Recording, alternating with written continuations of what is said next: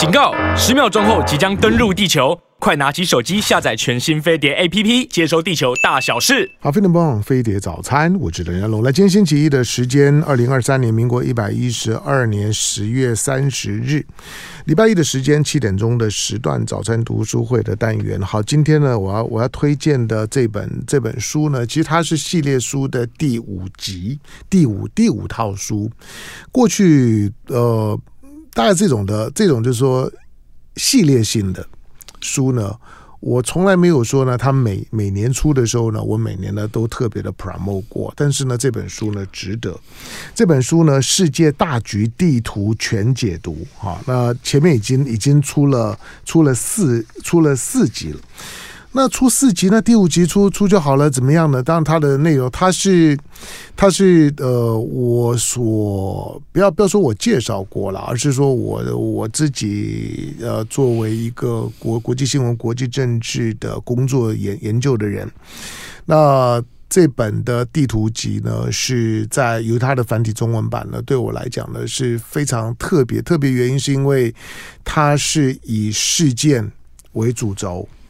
以以年份事件为主轴，然后呢，把就是地缘政治基本上面是一本一本地缘政治的地图集，这样讲呢会比较精准一点。嗯、那随着每一年呢，在在不同的地区当中的地缘政治当中的特定的事件，他把这个事件呢，除了做很好的，同时很有系统的文字的叙述。那让你呢，让你呢了解这个事件呢大概的一个框架来龙去脉，同时呢把一个一个法国观点的地图呢把它摆进去之后呢，会让你看到不同的视角。这跟我在国际新闻当中呢所看到的这些的理理解啦或者报道呢都非常的不一样。好，那这个世界大局地图全解读呢，这个呃第五第五集，因为它是法国的出版品。因此，从我拿到第一集之后呢，我的热情推荐了，是因为是因为他提供了我一个法国的视角。我在我的之前好像有提到过，你光看到它里面的栏目的编排，比如说你打开来之后，那它的它的它一开始呢，它从欧洲呢进来，因为法法国嘛，欧洲国家，所以它的第一篇呢一定是欧欧洲篇，第二篇呢是中东篇。第三篇呢是非洲篇，这个呢，这个一篇一篇的顺序到现在为止没有改变。然后呢，第四篇呢会会来到呢亚亚洲亚洲篇，第五篇呢才是美洲篇，最后他会再做做一个呢全球性的议题的整理。好，那这个从欧洲的角度呢，同同性的往外面看。我们平常看到的有关于国际议题的讨论，你很少会把中东呐、把把非洲，除非有特定事件发生，否则很少把中东跟跟非洲放得非常的前面。因此呢，这个地图集呢，它是非常的法国的观点、法国的视角的，这很重要。在最近，当跟法国有关的事儿多哈，尤尤其呢，非洲呢最最近的尼日的政变啊的等等，法国也是焦头烂额。最近中东。的中东的以以色列啦，跟跟巴勒斯坦的问题，法国呢也显得非常的尴尬。你就知道法国的出版品当中为什么把中东、非洲呢摆在非常的前面，因为呢跟法国的核心利益呢息息相关。好，那这本书，这本书呢，野人野人出版的读书共和国的系统，长时间呢为大家呢推荐了这本书，这是第五次，光光这套书第五次。每一次呢，都是请他来来读书共和国的社长呢，郭重新欢迎。呃，谢谢谢谢唐香龙，谢谢香龙兄，观众好，听众。上一次访问过郭重新呢，是因为呢，他回到了他的老家哈迪化街呢去开书店。那那个书店，我看陈文茜也访问了。是啊，对了，就是说不不只是因为他是读书共和国的社长，而是而是在在这样的一个时代里面呢，仍然对于出版。然后，对于卖书这件事情，对于文文字，我觉得郭崇新对文字还有一些的着迷，一定是阅读啊，阅读。这个很很不容易啊，是吗？他也他也他他也反映你已经老了，只有只有老人家会。啊，开玩笑，开玩笑，没有，就是年年年轻人，我还是鼓励呢，做做做更广泛的阅读哈，这个呢对自己的成长呢非常的重要。好，我们来看整个这个世界大局的地图全解读。呃，第一个，这个这个第五集呢，其实跟前四集有有一些不一样，对不对？对，因为哈、哦，他一一本来一年一年的出哈，嗯、然后出完以后再交到我们手里，嗯。啊，这个稿都大概要一年了哈。嗯所以整个弄完了，已经落后两年了哈。嗯、那我们这一次就野人的编辑部了，就想哈，赶快好像有点跟上跟上脚步了哈，嗯、就把他们的两本的材料整个拿来哈，嗯、啊，从那里面就挑出一些呃，对我们来讲比较有趣、重要的，可是绝对不会去。不会去模糊他原来的观点，嗯、他原来的刚刚讲的法国的观点啊，或这种很全面的哈，不是我们习惯的呃美国观点哈。嗯、所以，而且他的顺序都一样，他从欧洲、中东、非洲、亚洲、美洲哈。其实这一种这种世界观哦，让我想到我以前读了一本书哈，嗯、他也提到这个，他是那我读的那个是。铁呃，对不起，是那个文明的力量哈。哦哦哦，他那个是个西班牙裔的英国学者，嗯、他写的。他对于哈，他对于我们现在好像觉得这个世界的主角都是西欧哈。嗯、他是他是西班牙人，英国人哈。嗯、然后很不以为然。嗯，他说我们应该把更多的重点啊。摆在中亚还有东亚这些世界的无名大国，因为从人类的历史来讲，哈，西欧的真正的崛起，而且等于是载至这个世界，哈，也不过就是三百多年，嗯。啊，从历史来讲，这是很短的，啊，那些可存在千年以上的古老国家，哈，一定有很多的可供现在的人学习的地方，嗯，好。所以从那里我就想到这一本书的这样的排法，还是蛮蛮重视整个文明的力量，人类文明的这种重量感还是存在的。嗯嗯，对，就是说，那我们我们到现在为止对许多的。许多的地理的概念啊都还是非常沿袭着殖民主义大航海时代的那种的欧欧洲中心主义的观点。嗯、所以你看到，当我们谈到土耳其，我们会用近东；嗯，谈到呢，谈到呢阿拉伯半岛，我们会说中中东；谈到我们自己在的位置的时候，我们还常常叫远东。你想在台湾都还有 Far East 的远东集集团，但年轻人会说什么叫远远东？东东就东，为什么叫远东？那那为什么我们这个地方叫叫叫做东呢？它就不是一个美国的视视角，它就是一个欧洲的视视角。从欧洲往外看的时候呢，土耳其呢在它的比较靠近的东边，然后呢在在接下接下去呢中东呢就是在在所谓的中东 Middle East，然后呢我们这地方叫远东，完完全全呢都都是欧洲的视角。好，当法国呢能够出这样的图文集啊，我我觉得对于许多，尤其现在地缘政治事务啊，很蓬勃。也很复复杂，也很纷乱，变化呢也很快。嗯哼，因此呢，地缘政治事务的整理啊，让让大家能够能够学学习历史地理知识的时候，除了除了就是说这种的时间序列的，因为我们过去学史地都是时间时间去序列的，以时间为为为纵纵轴。可是像这样的一个地图集来讲，它就是以空间为基础的。对啊，这个呢，这个就是不同的思考的方方式。所以它会提。提供你非常不同的理解，好吧？那这第五集，第五集呢，等于你们就说把这个两两两年的，然后呢，然后呢，会会诊了之后，然后呢，挑挑选了，也就是说里面的一些的一些的主题，然后呢，会诊成了这个第五本。但是里面呢，每一个每一个单元呢，都还是原汁原味。哦，那当然，嘿嘿，是的。好，那那那那那我就来问郭郭总监好了。好，那这一集里面来来讲的，也就是这两年的一些的国际的地缘政治的大大小事，最吸引你的是是什么？嗯，绝对是俄罗斯的俄乌战争。俄罗斯，嘿嘿，因为这像我们看了哈，我们两个一起读了一二三四嘛哈，他们对俄罗斯的着墨哈琢磨并不多，嗯。嗯，那这一集很多嘛哈，那当然，其实他是利用俄乌战争哈来帮大家带进俄国俄罗斯这个国家整个的舞台啦，所以读起来我特别的感受很深哈，嗯，因为。我读那个文明的力量的时候，讲到人类的迁徙啊，哈、嗯，他就说，呃，我们现在都比较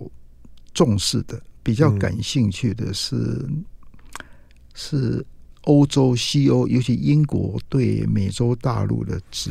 民移民啊，嗯、这是一个欧洲人探讨一个新世界的一个啊伟大的移动吧，嗯。可事实上还有一个移动跟它是不相上下的，就是俄罗斯人从欧洲、俄国一直到了太平洋。东扩。啊，说这个这个其实是非常非常的艰苦，而且也非常非常的了不起，嗯，那。这这个一直这个你知道这个感受一直我印象一直很深的哈，嗯，那也因为你想想在日本哈，你你如果在北海道，你对岸看就是俄俄罗斯，而且没错啊，北方北方四岛眼睛都看到，对，而且你马上就碰到碰到欧洲人，然后不是亚洲人长的样子哈，而且因为我我自己对欧洲对俄罗斯的文学大大概就不用讲了了哈，我还有有。有那个有机会有有有这个运气读看到很多俄国电影啊，嗯、他们那种深厚的诗歌哈，那种文学的浪漫啊，真的是非常非常的纤细入里的哈，打动人心。嗯、那这样的俄罗斯。跟另外一个啊，长久我们被灌输的北极熊啦，什么什么暴力，那这些这些暴力也是真的。听说在乌克兰，他们战争哈，他们征服一个地，打打下一个城市，对那里的人是毫不容情的。某种俄罗斯的所谓的残暴又出来了。所以俄罗斯这个国家真的是很值得，就说我们要靠近他，想要想他。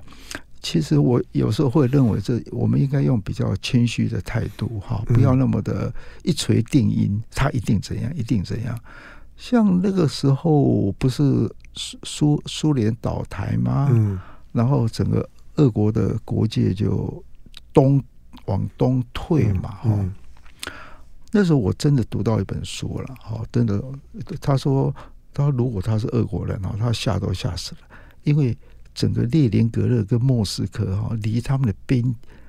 边界已经只有多么靠近啊！哈，这是很危险的，因为俄国俄国是俄国的历史，就是一直要往国境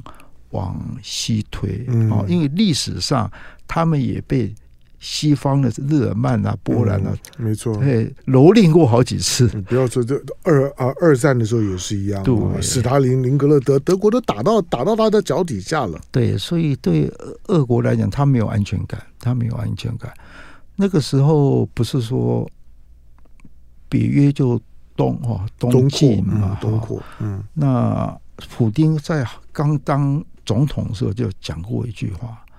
他说哈。把俄国的国境往东这样靠到这样这这么里面哈，因为少了华沙做做了他的卫星国嘛，这是地缘政治的大灾难。他真的是这样讲，所以今天他在做这一件事情啊，其实是哦，你知道他做这打乌克兰这件事，其实是他积累已久的一种心愿。嗯，那打这件事情，你可以从。道德上什么什么什么，我们尽管可，我们当时可以批评的哈，当然可以批评。可从这里也可以知道，俄俄国这个国家哈，它一方面面临着欧洲的节节的东来，一方面其实它有一个不安全感是中国，嗯。他本来俄国本来是中亚那一带的老大哥嘛，对，其实中国也不不会客气的哈，什么“一带一路”啦，这些都来了哈。其实他是有点两面两面受敌，那他要应付这两边哈，也不容易，真的不容易。这个角度也有点意思。好，我把我把最最近的最近我对一些俄罗斯对一些的欧亚的政治观察，那分享一下。俄罗斯在二零一三年习习近平提出“一带一路”的时候呢，俄罗斯一开始是反对的。哦，俄俄罗斯并并不支支持，因为习近平宣布“一带一路”的地地方呢，是在是在中亚的哈萨克。对呀、啊，就是那里啊。对，在阿拉木木阿木齐。那习近平当那对于俄罗斯来讲，当然会很很没有安全感，就就是觉得，因为那那个呢，本来中亚那些那几个内内陆国都他的地盘。但是中国现在在那个地方影响力，那那比俄罗斯大太多了。你光你光看到最近最近中中的高高高峰会，把这中亚几个国家的领袖啦请到西安，看到那个那个那个派派头，以及当下中亚的领袖，像像是像是哈萨克的总总总统，那这个这个的这个杜杜卡耶夫，他最最近去去去去参加一一带一路峰会，他他是在。北京念念书，他中文非非非常好的，他基本上讲的讲中文的，嗯，就是你看，你就看到看到中中国的影响力，那更不要说像是吉尔吉吉斯啊这种在历史地缘上面跟中国非常亲近的。好，那。俄罗斯对刚刚的刚刚呢郭郭重新提的那个，就是我们在谈到殖民时代的时候，我们总是觉得呢，殖民的力量都从海海上来，是我们比较少少去谈陆上的殖民。其实俄罗斯，你回头去看的时候，俄罗斯是在呢以欧洲为中心呢进行对对于就是说地球上面的殖民的时候呢，俄罗斯是最成功的一个。没错，嗯，你今天回头去看的时候，除了英国以外，最成功的就俄罗斯。英国今天把英国人的英国人的基因撒撒到了昂昂格鲁萨克逊的几个大的，你看加拿大、美美国，整个北北美洲全都是英，全都是昂昂格鲁萨萨克逊的地盘。澳洲、纽纽纽西兰，我说地球上面排名的前五大的的地地块。几乎都都都都是英国的殖民的成果，西欧人的。但是除除此之外呢，最成功的那那那就是俄罗斯了。俄罗斯，我常问人家说，俄罗斯的领土面积有多大？回回答出来的没几个。俄罗斯的领领土面面积，连西伯利亚在内，一千七百多平方，一千七百多万平方公里，是两个中国。嗯，一个俄罗斯是两个中国。它是妥妥的，今天地球上面的第一大国，以陆陆地面积来讲，对，就去掉外蒙古以后的中国了，哈。对，好吧。然后你现在如果如果再把乌拉山以以东的西伯利亚，西伯利亚有多大？西伯利亚，我们我们今天翻译叫叫西伯利亚。我说西伯利亚呢，照照照中国的古语来来讲，它应该叫做鲜卑利亚。嗯，西伯利亚那个西伯就是鲜鲜卑族的意思，鲜卑。那西伯利亚鲜卑利亚什么意思？鲜卑利亚在鲜卑语里面来讲，就是鲜卑人的土地的意思。可是鲜卑这个种族，今天你在西伯利亚都看不到了，它已经跟跟跟中国已经融为一一一体了。光是乌拉山以东的西伯利亚的面积有一千三百万平方公里，嗯，比今天除了俄罗斯以外，地球上面的任何的国家都要都要大。我说中国九百六十万平方公里跟美国差不多，可是呢，一个西伯利亚一千三百万平方公里，好吧。当然了，刚刚郭郭重新提到了俄罗斯的改改变，因为这场的俄乌战争呢，改变了欧洲的所有的战略设设计。在过去，德国在梅克尔呢所梅克尔所设设计的欧洲的未来的发展的道路是三个元元素的组合，一个是欧洲的技术，欧洲呢欧呃欧洲本身的文化，第二个中国的市场。第第三个是俄罗斯的能能源，OK，就这三个因素的结结合，他们认为足以创造欧盟的强大，就就是有中国的市场，所以现在德德国没有办法放掉中国的市场啊，它的汽车市场全部都在中的中国啊，中国的市场，俄罗斯的能源，可是，一场俄乌战争把那个能源线给切断了。对啊，今天你看到的冬冬天来了，欧洲人买的买的天然气的价格。是美国的四倍价格，嗯，欧洲人买买的石油的价格是中国的三倍价格，嗯，欧洲在用在用最昂贵的代价在为乌克兰战争付出代价，那就是因为地缘政治的破坏。好，进广告，回头之后继续跟郭忠新聊。好，飞碟魔网飞碟早餐，我是谭家龙。那，今天我还是要热情的推荐呢，这是第五集《世界大局地图全解读》。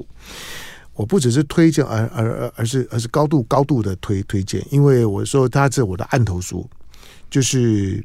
每一次当有重要的国际大事发生的时候呢，我就先把这几个地地图集呢拿拿着翻一翻，嗯，看看他过去是有有没有整理到是怎么写的，多半都会呢提供我很好的视角。那有一些。尤其是欧洲的视角会看到的的东西，跟我们平常从美国的媒体看到的东西，从大陆媒体看到的东西就是不一样。我我现在基本上面大概有有有几个新闻的搜寻的管道，一个一个传统的美国的媒体，中国大陆的媒媒体。欧洲的媒体、俄罗斯的媒体、网络的媒体，我现在最不看的就是台湾的 媒体上一大堆乐色，好吧？那今天的这个世世界大局呢，地图全全全解读的这第五集，这是呢野人出版哈那呃读读书共和国的系统，在我们现场呢为大家导导读呢这第五集的读书共和国的社长呢郭郭忠兴，再来好，除了俄俄罗斯以外呢，呃，你看哈，现在就是俄乌战争嘛，嗯，好。然后呢，又是中亚的，中亚现在基本上是独立嘛，哈、嗯，可是他以前都是俄罗斯的后院，嗯，那在这样的情况下，中国的角色一定是俄罗斯要非常非常关心的，嗯、而且对他影响一定很大，哈。呃，我记得以前读过，读过，诶，曾国呃不是左宗棠讲过的，嗯、对，他说中国。在那个时代了哈，中国大患，其为俄罗斯乎？嗯嗯、就是说，一方面中国当然有海洋那边嘛，嗯、英英国、英国啦、法国、日本，可事实上中国的大敌啊是在北边的这个。对啊，嗯，那你想想想看，才不过百来多年前嘛，嗯、百年多年前，当时的，就是说。中国对俄罗斯来讲啊，嗯、或者不管你相反来讲，就是说那个强弱是不成比例的哈。那我们也应该说，那个时候的俄罗斯也许没那么强。嗯、意思就是说，它的重点还在欧洲这边，基本上是空虚的嘛。所以你看，日俄战争也也打败了嘛。哈、嗯，可是对于中国来说，俄罗斯都是利用列强对中国的。啊，压迫，嗯、然后他要呃同等、嗯、享受同等的利益，嗯、所以当时大家对俄罗斯大概大概也是恨得牙痒痒，好牙痒痒的。可是呢，俄国自从共产革命以后，他对国民党的帮助，哈，嗯、对共产党的帮助，那真的是我们只能说有，真的是他们真的是有一种理想了，嗯、一种真理的幻想，哈、嗯，他们觉得他们是是国际嘛，哈、嗯，共产国际啦，国际哈。那到今天来讲，我们读这本书的的中国篇哈，就是说简单的就是习近平的中国梦嘛哈。那谈到这个，我就又想起当年那个 Nixon 哈，尼克森要到中国跟毛泽东见面的时候哈，那他就请教了，人家就帮他介绍一个法国的研究中国历史的哈，那个人的名字我现在忘了。那那个就谈嘛，那那个人就要帮给尼克森上了一课。毛泽东，嗯、他说：“哦，毛泽东这种人呐、啊，其实是是受到历史伤害的人。嗯，在在他时候，他那个时候举的例子啦，跟丘吉尔、跟戴高乐一样，就是说他们曾经引以为荣光的国家，哈。”嗯，被这样的伤害到这个程度，所以毛泽东是用这样的哈，他的心境用、嗯、用这样在做中国革命了，在面对西方了哈。嗯、那从毛泽东到习近平，我们也知道大概哦多少年了，五十年什么的。嗯、可是我觉得这种历史的伤害哈，到现在至少在习近平的心里，嗯，这个伤痕还在的，还在的。所以他会讲到中国梦、中国的伟大、中国的什么哈？那你要知道，你一个国家要从历史的这种、这种恩恩怨怨呐，或者这种去去要得到一种补偿哦，通常对现在的世界的外部就是一种不安，就是一种扩张哈。那我想，我们从这个角度来看，就可以理解。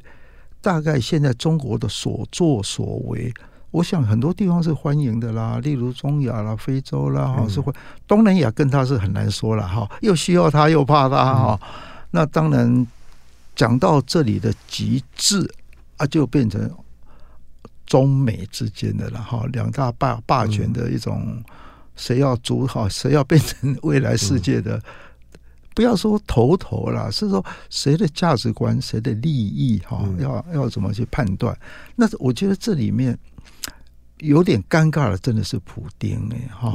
你看他曾经，他有他自己俄罗斯的传统，他的共产革命啊，帮助了中国改改变了几乎至少东欧华沙，改变了那么多世界。那他今天这些没有了，那他怎么看这个中国的曾经被他？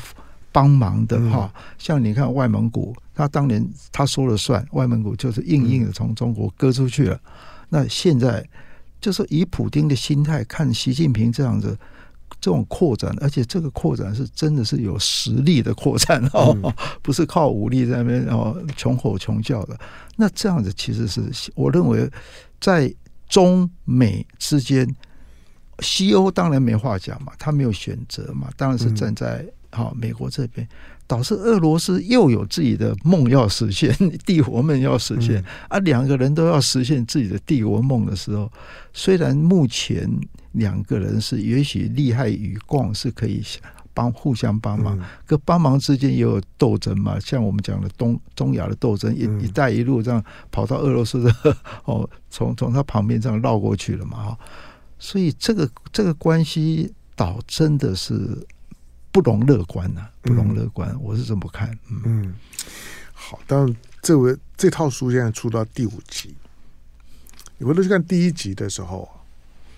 中国的角色还没有这么明显。对呀、啊，嗯、可是呢，这第五集就是相相差了五六年的时间，在看的时候。到最近这两集，你就发现中国的角色几乎无所不在，就是每一周以他一周一周来书写的时候，每一周你都看到的中国的力量。但这不奇怪了，以他以他最近的一带一路的峰峰会，我这一带一路的峰会，那个会场外面插了一百五十三支的旗子，有一百五五十二个参加的国家，加上联联合国一百五十三个。一百五五十五十三个国国家的一带一路，他就已经在告诉你，里面再加上有一百四十几个国国家都是以中国为第一大贸易伙伴，亚亚洲才四十几个国家而已，表表示呢，除了亚洲以外，还有一百个国国家是以中国为第一大贸易伙伴。嗯，这个是一个很很现实的问题。那刚刚在讲说中俄之间的关系，对了，中俄中俄这两这两个国家，俄罗斯现在。面对到中国的崛起，它在很多方面来讲，跟中国可能没有可可比性。比如说，在太太空科呃科技，老实说，今天如果如果没有没有中国帮忙，俄罗斯是没有办法参加下一回合的太空竞赛的。嗯，连印度都已经在美国的帮忙之之下，都已经把现代的它的它的它的探月探月的工具都已经丢到月球，俄罗斯还还是失失败的。嗯，所以不管是太空站也好，要在月球设基地也好，今天的俄罗斯不管技术经济上面来讲都没有办法，所以他必须要跟中国要合作，再加上他的西伯利亚的开发，他最近跟中国最大的。最近这一两个礼拜的时时间，我觉得最值得关注的是，我已经预言和很久，我说那个那个地方将来一一定很热闹，就是中俄边边边境东东北，现在免签证了，所以每天呢一一大早一堆俄罗斯人进来，一堆中国人过去，他把他把整个整个西伯利亚这边呢都打开了，中俄中俄现在呢签着协议，就是西伯利亚的开发，过去只谈能能源。那只谈一些边边境上面一些口岸，现在不不是，现在口岸打开，所以俄罗斯人到中国这边吃吃早餐，变成是他们每每天的家常便饭。过来了，过边境之后呢，买买油条，买什么东西就回家了，或者吃完之后再再回去。中国人也是一样，将来中国中国东北中国东北的发展是相对中国大陆在过去几十年发展里面。几个比较落后的区区块，它的接它的成长率一直跟不上其他的区域。可是接下去呢，从中国的东北的看头，我觉得是很好的，因为从我们所熟悉的黑龙江跟乌苏里江出去的那个出海口，那个地方呢是海海参崴，那俄罗斯现在呢，重新呢把海参崴，你看中国许多的俄罗斯的地名都照现在的名名字翻译，可是海参崴的那个名名字并不是俄罗斯的名字，是中国人的名字。嗯，中国到现在为止仍然叫它海参崴。对对。然后那个海参崴现在重新成为中国东北的出海口，将来它将要出海，将来就从这边出去了。中俄的关系当然会有很很大的变变化了，但是中国现在最早记得一件事情，就是说我我觉得中国从一九七九年之后，中国没有没有。在对外用过一枪一一炮，光是这件事事情，其实就像是普京讲，他说中国，他特别谈到习习近平，他中国，他中国有有一点是很厉害的，他说很多的事情啊，他其实从他角度来讲，他觉得很难处理，可他觉得中国总是能够折找到一个折中的办法，把事情给搞定。嗯、他的这是他接受访问，他说这个是很了了不起。进广告，回头聊。好，飞碟播网飞碟早餐，我是邓家龙。来，今天呢，星期一的时间，因为这本书很很大，因为它它每一每一集每一集的，就是说呢，它的开开数 size 都都都是一样。对，这个这个这个 size 叫什么？不知道啊，这个是一般的，一般没有比一般的杂志什么都要大。它的发文版就是这样子吗？哎，不是不是不是，是是是是你们做的对不对？对啊，我就想这个开开数，我要说它也不是。这个也不是八八开，哎，不是不是，都都都不是一个非常特别的开开数。可是我有点像四开哈。对，但是我我觉得作为一个地图集来来讲是非常棒的。嗯，好吧，我们我们我们刚刚呢稍微的稍微谈到了俄罗斯跟跟中国的角色，还有呢，呃，我们应该可以跳到印度了哈。不过我在想这一块我们可以稍微讲一下哈。其实有些。俄罗斯人哈，其中有一个是法国人哈，他他到那个贝加尔湖哈住了半年，完全是零下三四十度哈，苏武牧羊的地方。对对对，啊，他就他就感受到，他当然是法国人了，而且他热爱自然啊，他认为森林是最棒的。嗯，可是他也知道，现在俄罗斯哈很多的很多的交易是跟中国做的。那个交易是什么？把森林就卖给中国。嗯，那中国当然是中国不缺的就是人跟钱嘛，嗯、所以就大批大批的到那里哦，一森林一片一片砍。嗯，哦，我我我还是要说的是，在这种彼此互助互利，可是当现在中国已经这么的强大的时候，对，从另外一边来看是有一点点啊，嗯、你知道吗？有点点。被伤害了，不管这个伤害是基于什么，嗯、对自然的、对自自然的爱护啊，对俄罗斯的光荣的哦这一类的，那这个感受也是确实存在的哈。嗯、那好，我们现在来谈一下印度好了哈，因为很多人呢哈，你至少我认为日本人讲过，嗯，说还好这个世界上有印度。嗯，可以牵制中国，嗯、对，它都是一个地缘战略的思考。对对啊，这么跟中国一样大，不是至少人口不少于中国嘛，嗯、甚至超过，国土也很大。然后在它的国国土是中国的三分之一，三分之一，它对啊哈，嗯、然后三百万平方公里。OK，然后好像呃，当然这这个是好或不好，我们就不说。就难说了，他是所谓的民主政治嘛，哈、嗯，他当然他有他的种族问题，哈。可我这一次本来，因为目到现在也也是很多人觉得，因为哦，你知道，像苹果他们从中国退嘛，那就把印度跟越南当做一个未来的他们的生产基地嘛。然后台湾也确实像他们也都去了嘛，哈，那些大厂，那就是说。到底印度这个国家，我我我必须说，我完全哈很外行了哈。可是我今天读到这里的一篇哦，真的蛮蛮担心的，或者是说蛮失望的，因为现在这个这个总理是莫迪嘛啊，本来大家啊不管怎样寄望很高嘛，有效率什么什么，可他现在对于他们的印度有两个最大的省啊，印度的。那个组织架构，它一方面是英国的国会制度，嗯、可一方面它又那么复杂哈，嗯、所以它有两个省，一个是北方大邦，一个是、嗯、一个哎，对名字我现在一下一下错掉了，嗯、就旁遮普，旁旁旁遮普，对、啊，这两个是它最大的。可是现在那个北方大邦的那个应该讲省省长吧，还是总理，嗯、他采取采取的政那个制度哈。嗯会让你觉得，哎，怎么印度人会有这么一面？嗯、甚至那个国际评断他的新闻自由，甚至落后缅甸呢？嗯、因为他就是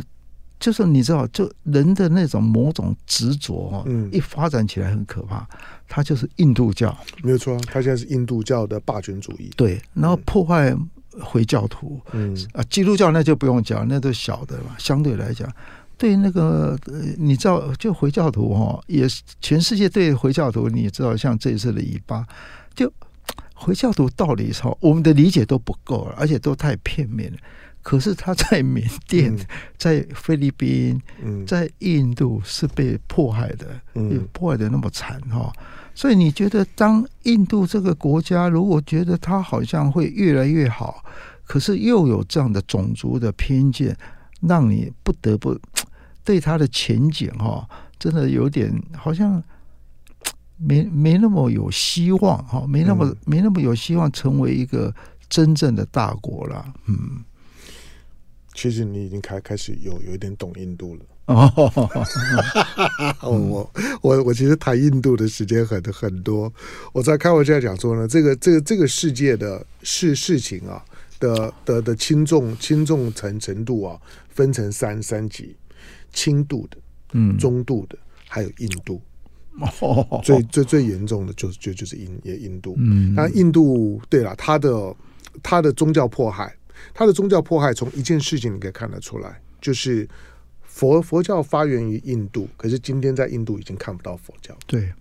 就是。当他的印度教出出现的这这几百年的时间，印度教是这五五五六五六百年才出现的宗宗教，它甚至很难用一个宗教的概念去形容它。嗯哼，它基本上是一个是一个社社会阶阶级的控制系统。嘿，然后然后佛把佛教不见了，在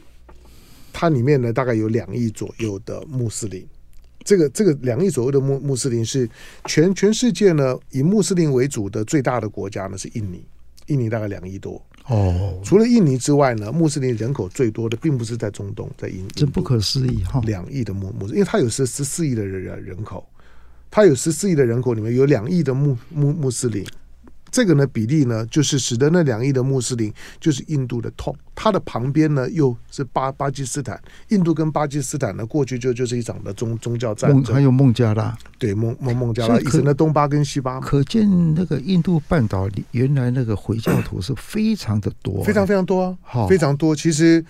其实印度教印印度教是一个是一个非常多语言多种族的复杂的系统，嗯、所以这是为什么当。当哈马斯呢跟跟以色列发生冲突之后，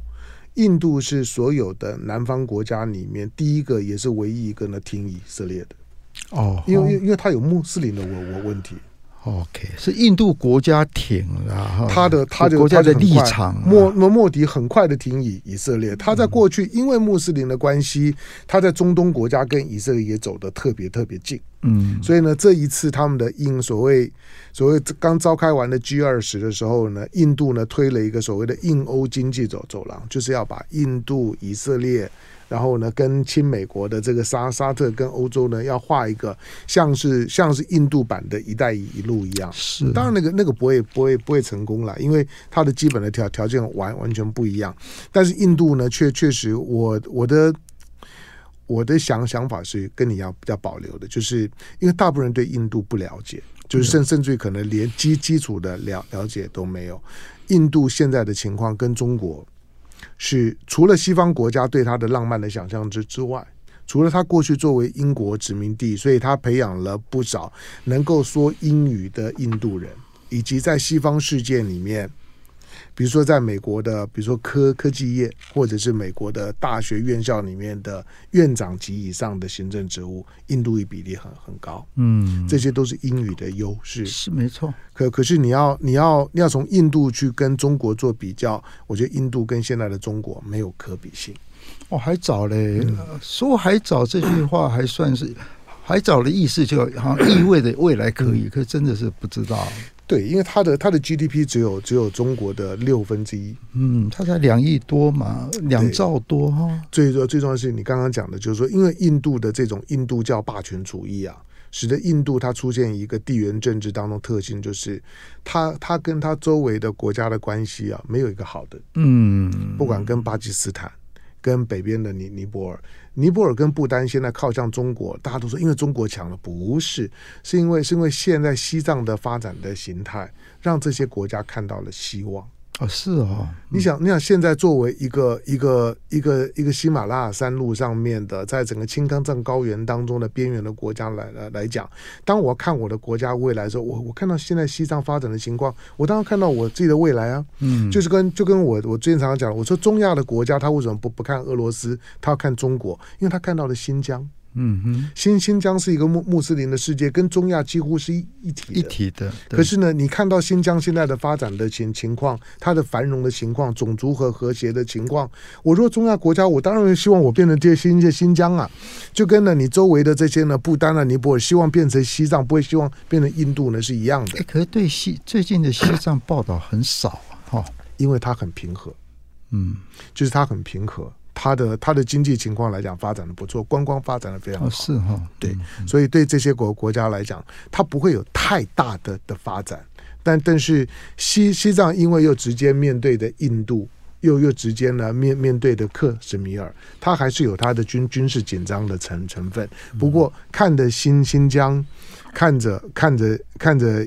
西藏。看着东东北中中国的周围的这这些的这这些的邻邻国，大概都有一个可以示范的对象。嗯，好吧，因为是时间的关系呢，今天跟了郭郭崇新真的好，到到底是郭崇新在讲还是我在讲？真的是 好，但是好没关系。但是呢，这本这这本书呢，读读书共和国的这个系统，那野人出版。但是从他第一集开始呢，我就热情的推荐一本呢，大概快一千块钱。